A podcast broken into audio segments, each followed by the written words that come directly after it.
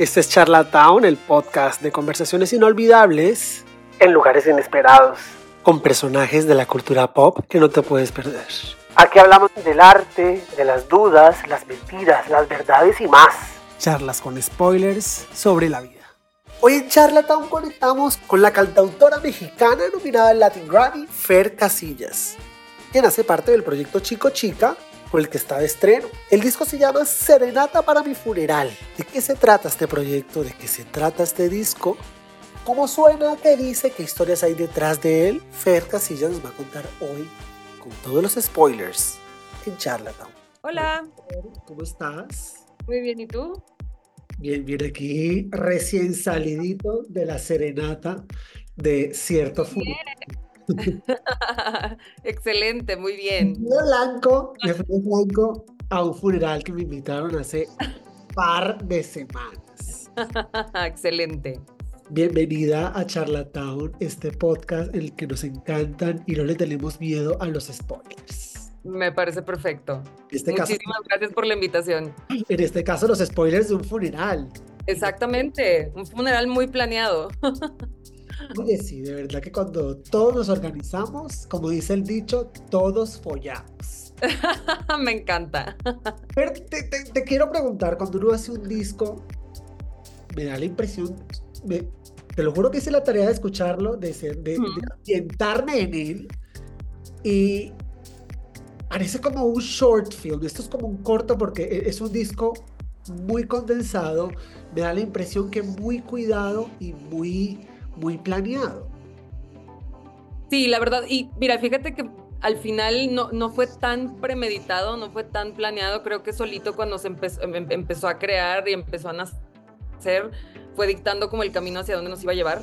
Eh, creo que Juan y yo tenemos mucha afinidad en cuanto a la música que escuchamos, a quienes admiramos, a quienes este, estamos, o sea, música que estamos consumiendo todo el tiempo. Entonces todos tienen, vienen como de una temática como muy parecida, ¿no? Especialmente si hablamos de música latina, pues viene como un sufrimiento, viene la muerte, viene el desamor, siempre hay como un poco una tragedia, ¿no? Detrás del mundo latino. Quiero no siento que somos muy así, somos muy dramáticos. Entonces, eh, una vez que empezamos a hacer las canciones, nos dimos cuenta que había ahí como un patrón, ¿no? Y como dices, definitivamente sí existe. Eh, esta, esta cuestión visual. Entonces, solito creemos que el disco nos fue marcando la pauta de visualmente cómo iba a ser. Por eso también creemos que los videos tienen un poco esa misma textura que escuchamos, también la podemos ver, ¿no? Entonces, este, el mismo disco nos fue dictando y sí queríamos que tuviera un poco un tema, como dices, como un short film, como un cortometraje que, este, que empieza en algo, empieza a crecer, luego tiene su intermedio y luego sube otra vez y luego termina otra vez como en una tragedia. ¿no? Tiene, sí su clímax, tiene sus partes, entonces em, solito el mismo disco lo fue, lo fue marcando, no fue una intención de, decir, ahora nos falta esta canción, ahora falta esta canción, sino solito nos fue llevando. Entonces creo que eso fue lo bonito, que el proceso del disco es que él solito se hizo, el disco se hizo solo y nosotros nada más estábamos ahí para aportar ciertas ideas. Este disco entonces por dónde empezó, después de esa conversación donde se decidieron montar este funeral, eh, eh, ¿cuál fue el, el, primer paso para llegar a lo que tenemos hoy? ¿Y cuál fue ese momento en que ustedes dijeron, hasta aquí, ya, ya, esto, ya esta historia está lista? Claro, pues justo, bueno, cuando empezamos, empezamos nada más haciendo como experimentos, juntándonos un poco a, a componer, a ver si, si salía algo bueno, pues no sabíamos si verdaderamente iba a funcionar o no, ¿verdad? Pero desde el primer día nos dimos cuenta que sí estaba funcionando, que teníamos todavía esta como química para componer, entonces nos dimos la oportunidad de seguirnos viendo todas las semanas como para ver qué iba saliendo y, y llegó un punto en el que dijimos, ok, perfecto, ya tenemos cinco canciones primero, dijimos, tenemos cinco canciones, están buenísimas todas, tienen una, este, tienen coherencia entre sí, funcionan entre sí, entonces es eso, pero ahí fue donde dijimos, nos falta un cierre y nos falta un intermedio. Entonces, el intermedio, que tal cual se llama intermedio, bueno, ese lo hizo Juan, este, ese creemos que es como un poco la marcha de el muerto entrando a su funeral, como si fuera un poco hasta medio marcha de bodas, pero al revés, ¿no? De funeral. Entonces es como la marcha entrando a la iglesia y sentíamos que necesitábamos también como la despedida, ¿no? Entonces ahí fue donde yo dije, creo que podemos utilizar la misma base de la primera canción y hacer como una contestación, ¿no? Entonces el para que no te quedes solo terminó en porque no te quiero solo eh, utilizando la misma base melódica, simplemente yéndonos al, al, tema vocal. Yo sabía que yo quería tener una canción 100% vocal, entonces fue una canción de improvisación, eh, le dimos varias vueltas, encontramos que funcionaba entre sí y bueno, así fue como quedó esa canción. Pero creo que fuera de esas dos canciones que fueron como las más planeadas, todo lo demás se dio por sí solo. Pero el, ritmo del, disco, la, voz masculina entra en el momento que es cuando uno está como más acostumbrado a, oírte. Eh, ¿El nombre vino antes, durante, después? ¿O siempre que se tuvo en mente este concepto como nostálgico que plantea el disco? Pues digo, el, tema del, nombre del disco se dio hasta el final, o sea, de hecho teníamos varias opciones, yo también quería hablar de cómo Chico Chica fue un poco un experimento, porque lo que hacíamos era juntarnos todas las semanas a experimentar y a jugar y a improvisar, entonces yo quería hacerlo como hasta un experimento desde mi sala, como algo así, pero al final sí queríamos dar una connotación al, al tema latino y de cómo estamos tratando de festejar la latinidad en el disco, ¿no? Tanto en géneros como en letras, como en temática. Entonces, eh, ahí fue donde salió el tema de la serenata, pero dijimos, bueno, tiene que ser una serenata, pero una serenata también con una connotación triste, pero también como premeditado. Entonces, como dices, es un funeral ya planeado, ¿no? Porque ya sabes que vas a llegar a eso. Entonces, dices, es una serenata para mi funeral. Entonces, primero era serenata para mi propio funeral, pero dije, creo que el propio está de más, quitamos el propio y quedó en serenata para mi funeral. Híjole, uno de los momentos más importantes de la vida de uno y que uno se pierde. Exacto. Exactamente. Cuando todos van a estar llorando por ti, cuando vas a ir a ver quién llora por ti y nos lo perdemos. Bueno, quién sabe, ¿no? A lo mejor no nos lo perdemos, a lo mejor sí estamos ahí. ¿Qué concepto tienes de, de, la muerte, Fer? Cuando uno, cuando uno crea y, de cierta manera e, este proyecto hace, va a ser parte, hace parte de tu, de tu legado. Hay algo de, de Fer ahí siempre.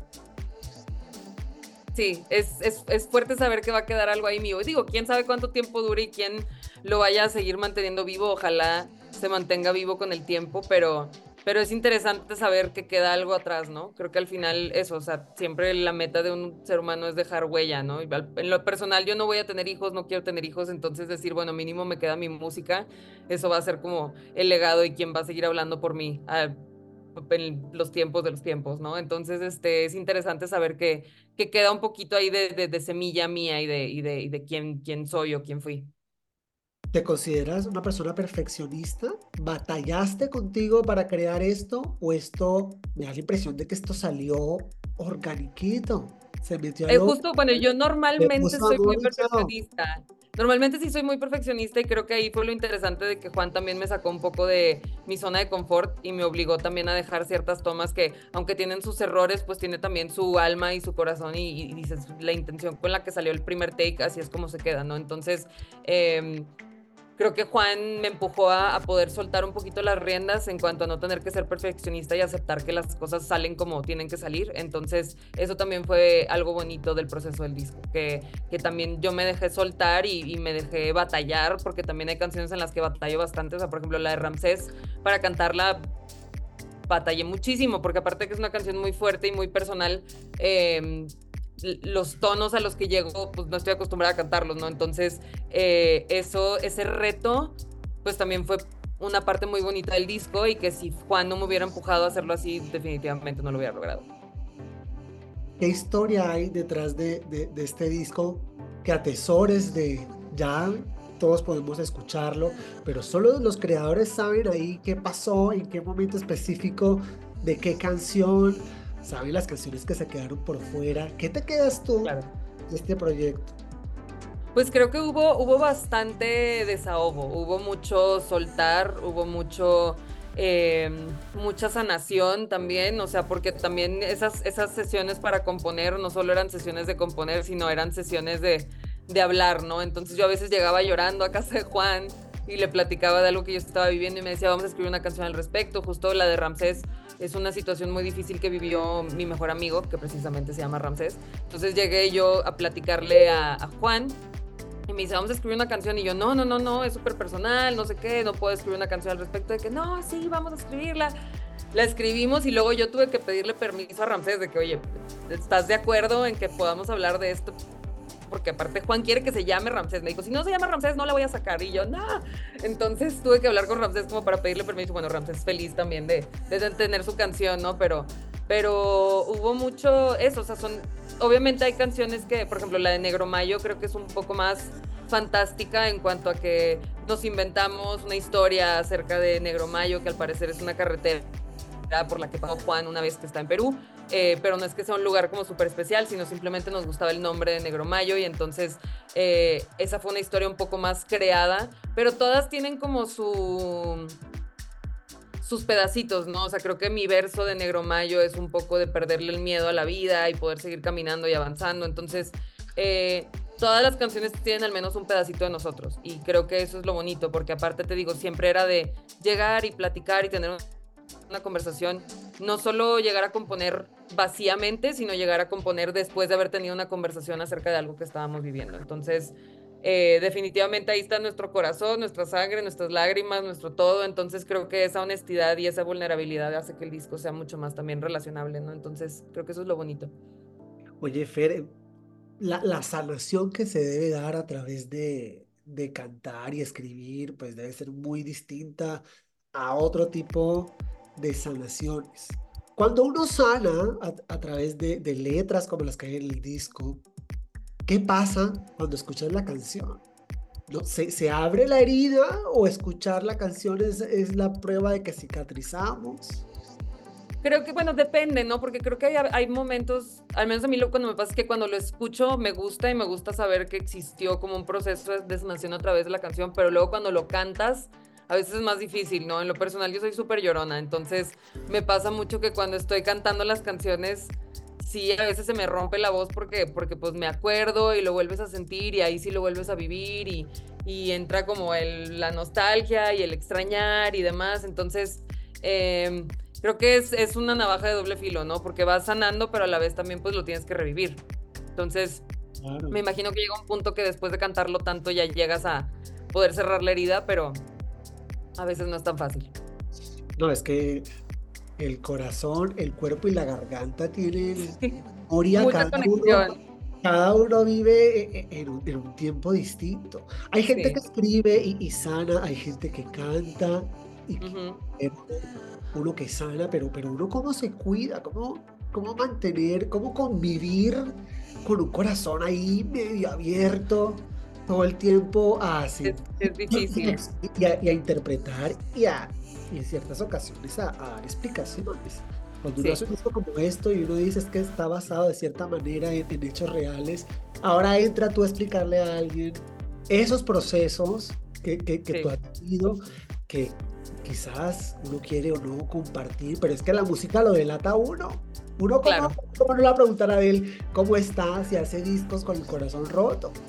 Sí, exactamente. Pues digo, te digo, creo que llega un punto en el que aprendes ya a soltar o a bloquear un poquito las emociones, pero luego creo que le pierde lo, lo, lo, honesto. O sea, como que si tú mismo te bloqueas a dejar de sentir lo que sentiste al momento en el que estás interpretando la canción, pues a lo mejor no sale tan, tan bello o tan, tan honesto como fue el disco, ¿no? Entonces, este, yo en lo personal trato de mantenerme siempre en contacto con mis sentimientos y decir como a pesar de que me duela es más bonito poder comunicarlo así y creo que cuando me rompo en el escenario y, que la gente puede compartir eso conmigo pues es todavía más bonito, ¿no? Entonces eh, creo que es una navaja de doble filo el, escribir acerca de un corazón roto y poder cantarlo y poder comunicarlo al público pero definitivamente prefiero poder comunicarlo y prefiero poder romperme y prefiero poder seguir conectada a esos sentimientos a, a bloquearme y nada más tratar de cantar algo sin sentirlo, ¿no?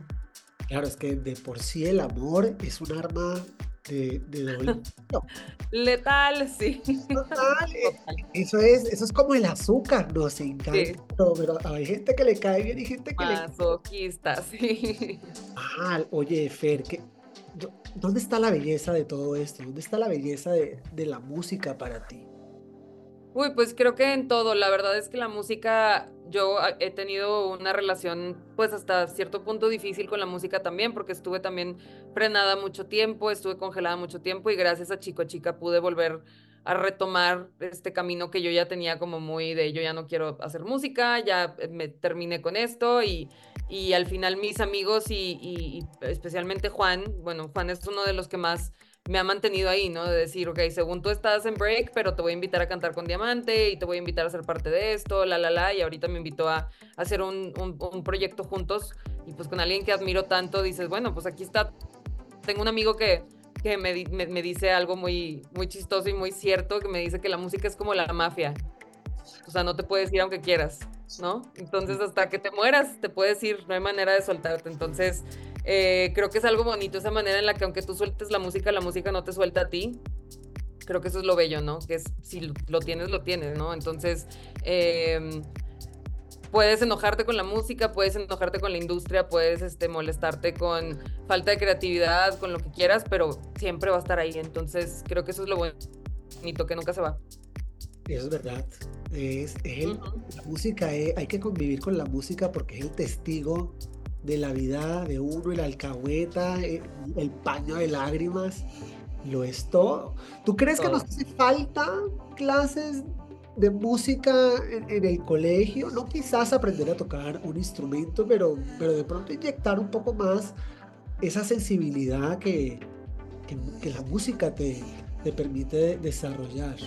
Pues creo que a mí, o sea, yo, yo lo veo súper importante, o sea, creo que por ejemplo, si existieran más clases de apreciación musical, ¿no? O sea, de poder darte clases de música clásica y que alguien te lo explique de dónde viene, cómo nace y demás, pues es algo como súper, súper eh, valioso, ¿no? Para, para un estudiante decir que puedas tener como ese conocimiento, eh, entender de dónde viene la música, de dónde viene el arte, como si fuera apreciación del arte, ¿no? Pero de la música creo que definitivamente es, un, es algo súper valioso. Entonces, sí definitivamente creo que hace falta, al menos también acá en México no existe como esa cultura de poder em, educar a, los, niños acerca de, la música, entonces tener esa sensibilidad es súper importante para, para poder crecer como un humano bueno, ¿no? La sensibilidad. Oye, Fer, ¿qué, ¿qué, disco te impactó que tú dijeras, wow, yo quiero hacer esto, yo quiero crear cosas como esta? Uy, pues es que hay muchísimos. Creo que hay muchos discos que me marcaron, que me dijeron como, como quiero, o sea, es algo a lo que me quiero dedicar. Eh, creo que uno de los discos que más me ha marcado así en la historia es eh, For Emma Forever Ago de Bonnie Bear. Eh, ese me acuerdo, lo escuché en el 2008 em, y fue como súper impactante para mí la manera en la que hicieron ese, ese disco y esas canciones. Entonces creo que ese es uno de los más importantes, pero por ejemplo, si hablamos de este año, em, creo que el disco de Multitudes de Feist también fue como súper inspirador para mí, o sea, fue como igual, un disco que me gusta, que me gustaría, me hubiera gustado haber hecho yo, ¿no? Em, y bueno, que me inspira muchísimo a, intentar diferentes estilos de, de, grabación, de composición, entonces, digamos esos dos. Per, ¿cuál es tu palabra favorita en español? Ay, no sé. Hubo mucho tiempo donde estuve como muy obsesionada con la palabra efímero. Entonces vamos a decir efímero. ¿Y cuál sería la que más dices al día? Eh, ¿Cuál será? Ay, pues estoy en México. Yo creo que digo güey demasiado. Oye, Fer, ¿y cómo podemos definir la palabra güey para todos los que nos están escuchando? Porque es una palabra súper versátil. ¿Cuál sería el equivalente en Colombia? No, pero es que es, que es, la, es como una muletilla que sirve Ajá, exacto. para la felicidad. Es como marica, ¿no? O sea, cuando ustedes dicen marica. Ah, se dicen muchas cosas en este país. Güey, es como amigo, como compa, como hermano, como como, sí, sí, no sé, sí es como lo decimos, pero es tal cual una muletilla, lo digo bastante. Pero, a mí me encanta la música y extraño muchísimo las tiendas de CDs. ¿Tú te acuerdas cuál fue el último CD que tú compraste? Uy, es que yo compro, bueno, yo colecciono viniles, entonces ahorita la verdad es que sí compro, compro muchos viniles y, ahí, ahí, retomé como mi experiencia de comprar discos, pero creo que el último CD que compré fue... Uno de Telepop Music, creo, Cinematic Orchestra. Había una tienda en, en, Monterrey, que es de donde soy, que se llama Music Lab, y te conseguían discos eh, que tú mandabas pedir. Entonces creo que los últimos que compré fue un, paquete que compré uno de Telepop Music, uno de Cinematic Orchestra y uno de Stereo Lab. Esos fueron como los últimos que compré. ¿Y el último vinilo que te regalaste? Mm, ay, creo que fue bueno, ayer me compré uno. Elvis de Navidad. Oye, qué personaje, qué personaje Elvis, ¿no? Sí, total.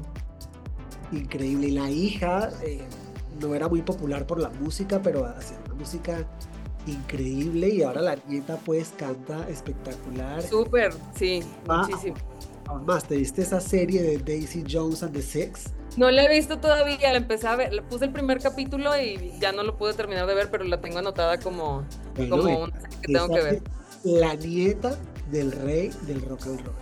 La voy a, la voy a ver, la voy a ver. Dándolo todo. Oye, Fer, el disco es espectacular. Si tú pusieras hacer desde ya la playlist de tu funeral, ¿qué canciones pones ahí? Tres canciones que quieres que suenen en tu funeral. Este. Mm, tengo una grabación de mi abuela, que mi abuela la puso en su funeral y se me hace impresionante porque mi abuela tal cual, ella hizo su playlist de su funeral casi casi. Tengo una grabación de ella cantando una canción que se llama Si Dios me quita la vida. Creo que pondría esa. Eh, pondría Regarding Stacks de Bon Iver. Y pondría... Mm, ¿Cuál será la última? Ay, no sé. Eh, probablemente There Will Never Be Another You de Chet Baker. Mira tú, eh, va a estar bien emotiva la, situación. La ceremonia. Hay que irse con una sábana de por sí para sobrevivir a la playlist, luego para lidiar con el dolor. Fer, eh, como creadora, ¿Cuál es esa frase de la que te sientes súper orgullosa que haya quedado en este corte del disco? Porque a las canciones se les peluquea mucho, se les corta mucho, se les edita. Y uno ahí lucha por, por, e, por esa analogía que lo ayudó a sanar, por la curita. ¿Cuál sería esa frase que, que, está en este disco disponible para todos que te sientas orgullosa de logrado? Creo que la de Negro Mayo en mi verso, como te platico, lo de no tengo miedo si yo me quedo atrás, pues las raíces me enseñan a caminar. En la oscuridad la noche me cuida, todas las espinas, ya nada me suelta y ya no me quedo atrás. Pues todo el verso, ¿verdad? Pero ese verso me encanta. ¿Tú te acuerdas la, la, la primera vez que te escuchaste y dijiste, ay, tengo, tengo voz. Estaba muy chiquita, estaba muy chiquita yo porque mi abuela cantaba mucho, entonces este, me acuerdo que es cuando en Windows, en las computadoras, venía un programa como de grabación de, de, de, música, era como para grabar voice notes, entonces ella y yo con el micrófono, esos de los que eran de tubito, nos grabábamos cantando. Y luego le poníamos play y demás y jugábamos con armonías y todo, entonces creo que la, esa fue de las primeras veces que me escuché cantar ya grabada formalmente, creo que fue hasta que grabamos un tributo a Cricri con mi mamá. Y esa fue como la primera vez que me escuché tal cual. Y que yo decía de que, ay, pues a lo mejor sí tengo un futuro en el mundo de la música. ¿Te es fácil hoy por hoy escucharte? ¿No te incomoda? ¿No te da cringe? Que salga batallo, batallo mucho.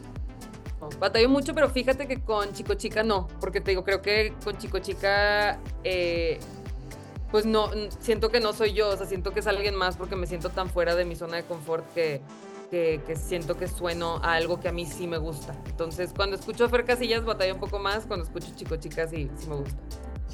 Híjole, es que eh, ahí, ahí, eso es una, como dices, eso es una, eso es una cosa muy distinta a, lo tuyo, la combinación de él, eh, uh, el sonido que se escoge, la producción, me parece como un neofolk a mí me gusta mucho lo que está pasando de unos años para acá con el indie en español, que es como una reconexión a, la, a la tierra. Durante los 90, 2000 nos alejamos mucho de, de ese background que hoy estamos como desesperados por encontrar eso que nos hace únicos dentro de nuestra propia casa.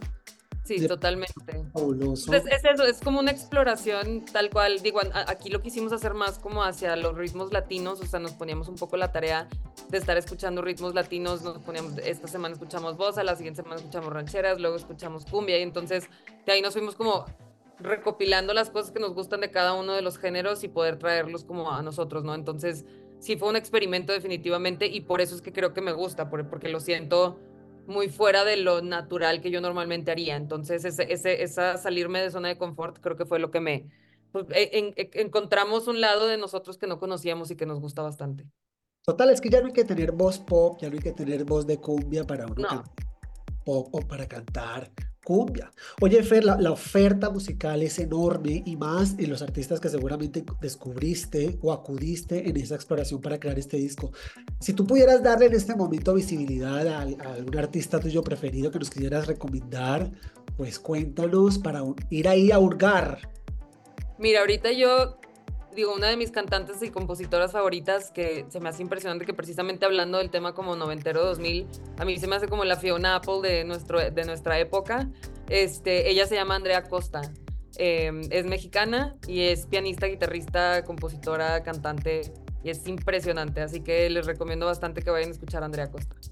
Fabuloso. Pues Fer, todo lo que empieza llega a un final. los finales no son eternos. Voy a cerrar esta, esta charla, este episodio de Charlatown. Si esta conversación pudiera convertirse en una canción para Chico Chica, ¿qué nombre le pondrías? Este. Pues creo que me, me impactó bastante como la pregunta de, del, del, revivir las memorias cuando estás cantando, ¿no? O sea, como de cuando las reinterpretas, entonces sería algo por ese, por ese lado, como un este reviviendo el dolor un poco, o sea, como poder revivir el dolor cuando lo estás cantando, cuando lo estás escribiendo, componiendo, escuchando, etcétera. El, el, dolor tiene su componente exquisito, qué miedo. Pero es, es, hermoso también. Sí, total. Para crear. Nos encanta señalar exactamente dónde nos duele y la música permite encontrar esos lugares Exacto. Yo personalmente, que uno cuando, por ejemplo, se le rompe el corazón, uno, no puede señalar, pero la, música... La música te dice dónde, sí. Sí, sí, sí, y personas como tú y proyectos como Chico Chica nos dan los spoilers para, acudir. Muchísimas gracias, Fer. Eh, es uno de los mejores funerales a los que, los que he ido. Yo los evito, pero este está fabuloso. A este sí, este sí se disfruta. Este sí es como eh, algo muere en un funeral, algo se despide, pero algo se eh, aprendemos a conocer de otra manera y te lo juro. Se festejan. Ajá. Eh, esto le puedes poner a Gael García Bernal en una moto recorriendo su y, es como es como un viaje nostálgico. Muchísimas gracias. Esta es tu casa cuando quieras venir acá a hablar con spoilers. Muchísimas gracias. te agradezco mucho por el tiempo y las preguntas y la plática y demás. Así llegamos al final de este episodio. ¿Qué crees? Vienen muchos más que no te los puedes perder. Yo soy Álvaro. Chao.